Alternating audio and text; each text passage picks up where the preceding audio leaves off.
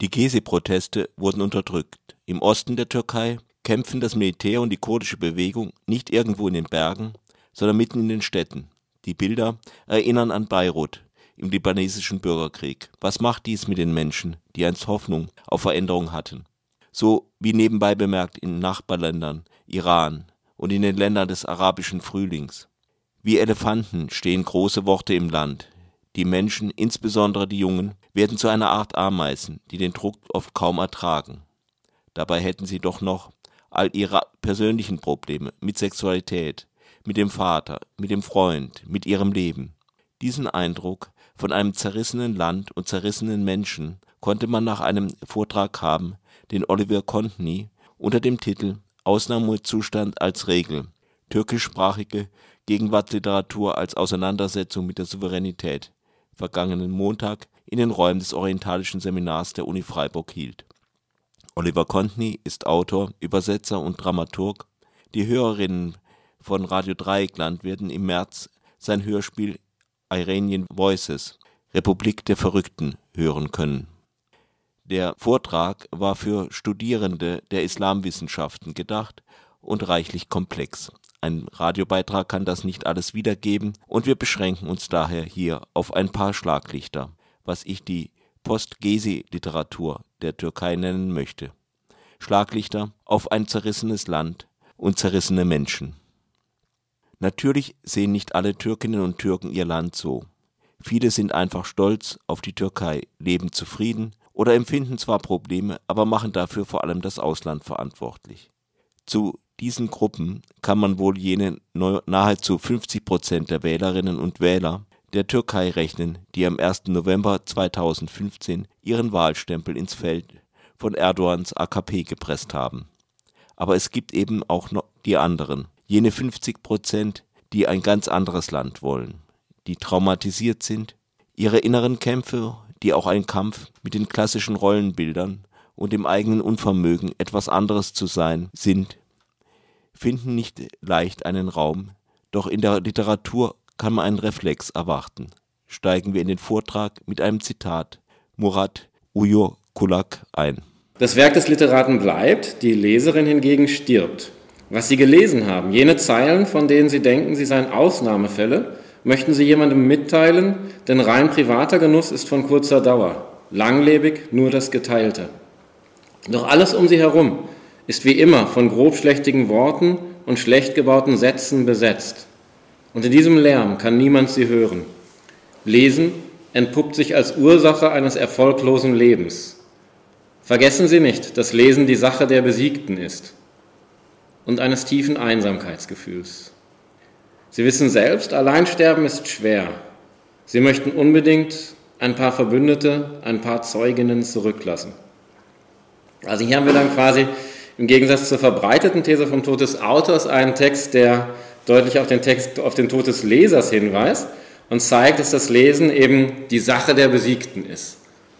Und diese Sichtweise kommt selbstverständlich nicht von ungefähr, sondern aus der Erfahrung des Menschen, die eben, was auch immer, feinsinniges, kritisches miteinander teilen wollen, gesellschaftlich permanent an den Rand gedrückt werden und in einer prekären Situation leben.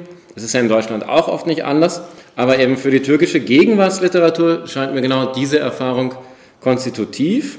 Noch vor zwei oder vielleicht sogar einer Generation war Literatur eher die Sache einer säkularisierten urbanen Elite, deren Schaffen mit einem gewissen Status und definitiv auch dem passenden Habitus verknüpft war.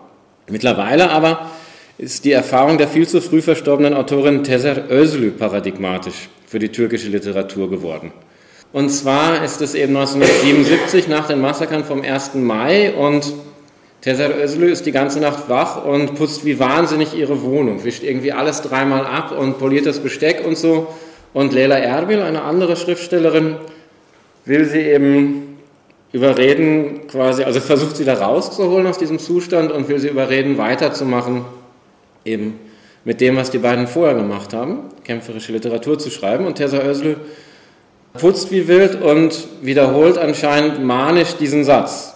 Burası bizim yurdumuz değil ki. Burası bizi öldürmek isteyenlerin yurdu. Dies ist nicht unser Land, sondern das derjenigen, die uns töten wollen. Und der Satz ist eben deswegen auch spannend, weil er nicht in Özlüs eigenen Werken erscheint, sondern eben durch die Erzählung von Leila Erbil und vor allen Dingen jetzt in diesem Band des Briefwechsels zwischen den beiden und quasi sowas ist wie, also Walter Benjamin hat ja vom Nachleben von Texten gesprochen. Es ist etwas, was in den 70er, 80er Jahren jetzt nicht wirklich relevant war. Da ging es ja oft einfach auch um das strahlende Morgen und den Sieg, den wir erringen werden. Hätte irgendwie so eine Stimme vielleicht eher sogar weinerlich gewirkt. Aber jetzt in den 2000er Jahren hat dieser Satz ein unglaubliches Nachleben. Die Schreibenden werden von dem Monolog der Herrschaft, den der jetzige Präsident Tayyip Erdogan anführt, zum Marginalisierten erklärt. Und sie nehmen diese Rolle auch an.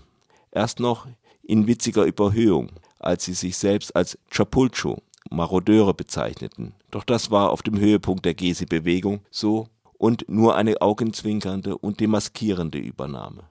Doch die Marginalisierung, die Trennung von dem Volk, wer immer das ist, wird auch in anderer Weise akzeptiert. Oliver Contney hat, hatte auch hierfür ein Beispiel. Ja, es geht also nicht zuletzt auch darum, dass wir heute eine Situation haben, dass, wo quasi dem hegemonialen Diskurs zufolge immer Literatur von marginalen Leuten produziert wird. Also das Bild ist halt so, da sitzen so ein paar Menschen in Jihangir und trinken die ganze Zeit ausländische alkoholische Getränke. Die können sich die Miete da leisten und die schreiben dann was. Und die haben halt mit dem wirklichen Anliegen des Volkes gar nichts zu tun. Das Volk ist völlig anders. Und diese sogenannte Literatur, die ist sehr marginal. Das sieht man jetzt auch, also ich glaube, Sie wissen das alle, über 1200 Akademikerinnen haben eine Petition unterschrieben eben zur Beendigung der Kampfhandlungen. Die sind alle mehr oder weniger betroffen von, es gab Verhaftungen, es gab äh, Entlassungen, es gab Fälle, wo an die Bürotür dann so ein rotes Kreuz gepinselt wurde über Nacht. Und ähm, Strafverfahren gibt es natürlich auch einige. Und da haben sich dann eben ganz andere Berufszweige solidarisiert, unter anderem natürlich auch Schriftstellerinnen und Verlagshäuser und natürlich auch Filmschaffende und so weiter oder sogar so Büroarbeiterinnen aus ähm, IT-Konzernen. Aber jedenfalls sind das halt Leute, die dann eben auch zum Beispiel jetzt von Erdogan genannt werden als sogenannte intellektuellen Verschnitte.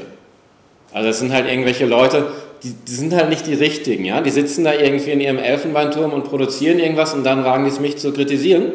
Das hat nichts mit dem zu tun, was wir machen, mit der Realität, mit dem Volk, mit der Politik und so weiter. Und dieser Diskurs der Marginalisierung, der hat sehr viel, glaube ich, auch damit zu tun, dass diese Position des Marginalisierten auch angenommen wird von den Menschen, die schreiben.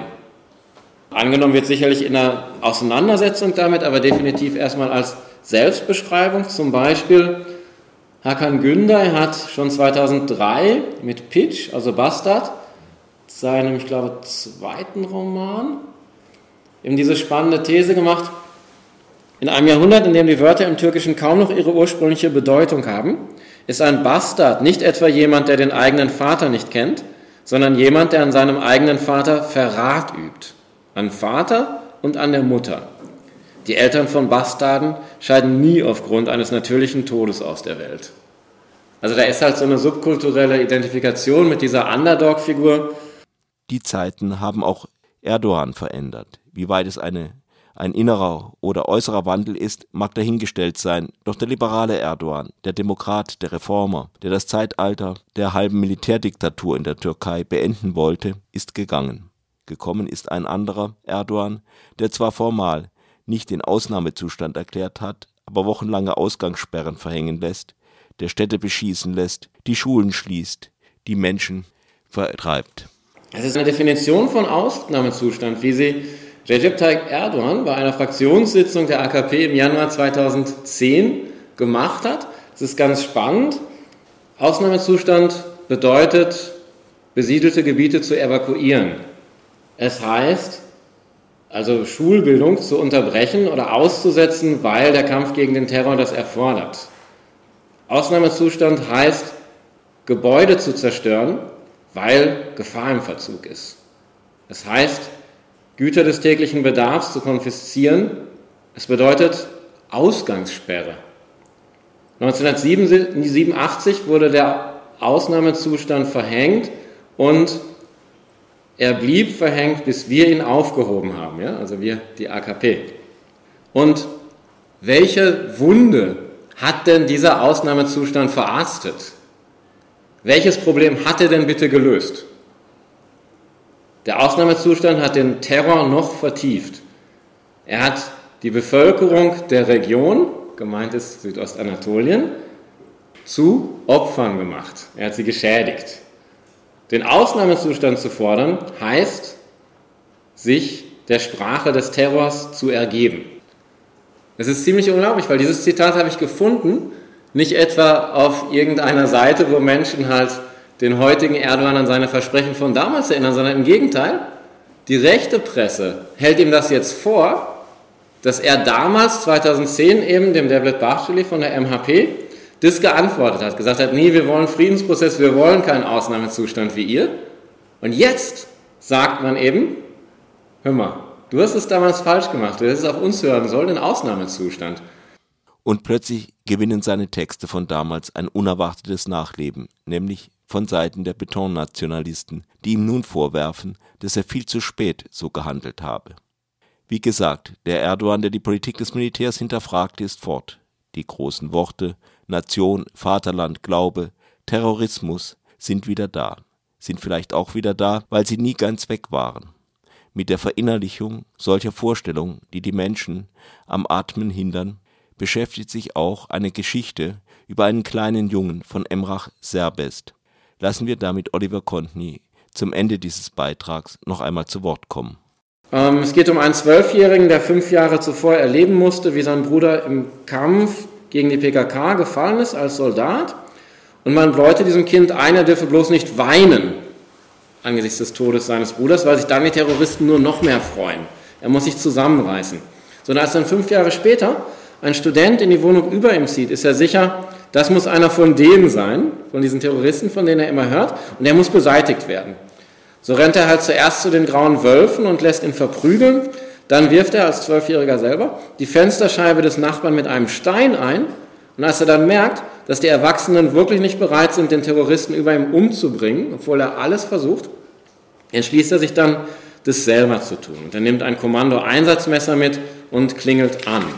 Und da kommt jetzt eben dieser Abschnitt, ähm, eine ältere Übersetzung von mir. Als die Tür geöffnet wurde, war ich schon wieder ein Stockwerk weiter unten. Wer ist da? fragte eine Mädchenstimme. Wo kam die denn auf einmal her? Ich bin's, sagte ich. Na, wer bist du denn? Der Sohn von den Nachbarn unter euch. Meine Mama hat gebacken und ich wollte euch was bringen. Ich stieg die Treppen wieder hoch. Sie nahm den Teller entgegen. Dankeschön, das ist aber lieb, sagte sie. Sie war das schönste Mädchen, das ich in meinem ganzen Leben gesehen hatte. Sie hatte sogar Brüste. Total der Burner. Komm doch rein, sagte sie, wir gucken gerade einen Film. Er zögert zuerst, das überspringe ich. Ich ging rein. Der Terrorist fragte von seiner Position aus, wer ist das? Der Junge aus der Familie unter uns, Schatz. Der Terrorist streckte seine Hand aus, sagte Hallo und grinste ganz fies. Ich heiße Semich. Das ist doch ein Tarnname, darauf falle ich nicht rein. Ich bin seit meinem siebenten Lebensjahr im Kampf gegen den Terror aktiv. Was meinst du, was ich schon alles gesehen habe? Ich gab ihm die Hand. Und ich heiße Nuretin, sagte ich. Dabei ließ sich seine Hand aber nicht los, sondern blickte ihm genau in die Augen. Bei mir ist das allerdings mein echter Name. Er lachte. Er wollte einen auf netter Junge von nebenan machen. Aber der Film war gerade richtig gut. Lass uns noch zu Ende gucken, dann können wir uns unterhalten, sagte er. Er setzte sich wieder und ließ den angehaltenen Film weiterlaufen. Ich blickte auf den Bildschirm. Es war ein französischer Liebesfilm, keine Spur von politischer Untergrundarbeit. Er musste ihn schnell ausgewechselt haben, als ich an der Tür stand. Das schöne Mädchen fragte, willst du was trinken? Ich checkte die Lage ab. Sie tranken Bier. Ein Bier, sagte ich. Brauchst gar nicht so zu gucken, ich habe schon oft Bier getrunken. Das Mädchen ging in die Küche. Der Terrorist mit dem Tarnnamen Semich war ein entspannter Typ. Er hatte nicht einmal aufgeschaut, als ich ein Bier verlangte. Das war wohl seine Masche, um mich zu ködern. Er hatte noch nicht einmal eine neue Fensterscheibe eingesetzt. Das Mädchen hatte sich inzwischen ganz eng an ihn angeschmiegt. Sie ließen es sich gut gehen. Das Leben als Terrorist scheint ja eine komfortable Angelegenheit zu sein. Mit einem Bier in der einen Hand und einer alten in der anderen. Schön DVD gucken und sich nicht um morgen sorgen. Dieses ehrlose Arschloch. Als der Film vorbei war, aß der Terrorist den Kuchen. Davon wurde er aber nicht satt. Er bestellte vom Kebabladen noch Pide für uns alle. Das Geld kam ja von der Organisation, damit konnte er natürlich großzügig umgehen.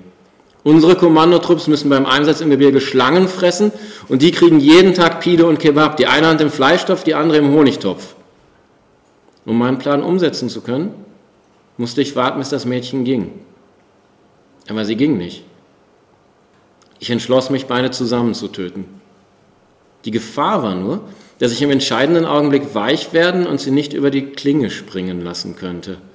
Erstens war sie echt richtig schön Sie hatte einen Blick wie eine verwundete Wölfin, wie Börtecin, die graue Wölfin, die uns Türken aus dem Ergenigotal herausführte. Zweitens konnte ich mir nicht hundertprozentig sicher sein, dass sie überhaupt eine Terroristin war. Vielleicht war sie eine unschuldige Zivilistin. Ich fragte sie nach ihren politischen Ansichten. Die beiden lachten. Klar, sie konnten ja nicht sagen, wir sind Terroristen. Dann stellten sie mir die gleiche Frage. Ich lachte nicht, sondern blieb eiskalt. Ich bin türkischer Nationalist, sagte ich. Ich habe nichts zu verbergen. Wer Türke ist, muss stolz sein, wer keiner ist, muss sich unterwerfen. Es war Zeit, dass sie meinen Atem in ihrem Nacken spürten. Ich konnte auf jeden Fall mit beiden fertig werden. Nur war mir vom Bier total schwindelig geworden. Es konnte schon sein, dass das jetzt nicht der richtige Augenblick war, um zuzustoßen. Ich gehe mal lieber, sagte ich. Du kannst jederzeit gerne wiederkommen, Nurettin, sagte Semih. Darauf könnte Gift nehmen. Ich komme dann, wenn ihr es am wenigsten erwartet. Sie lachten wieder.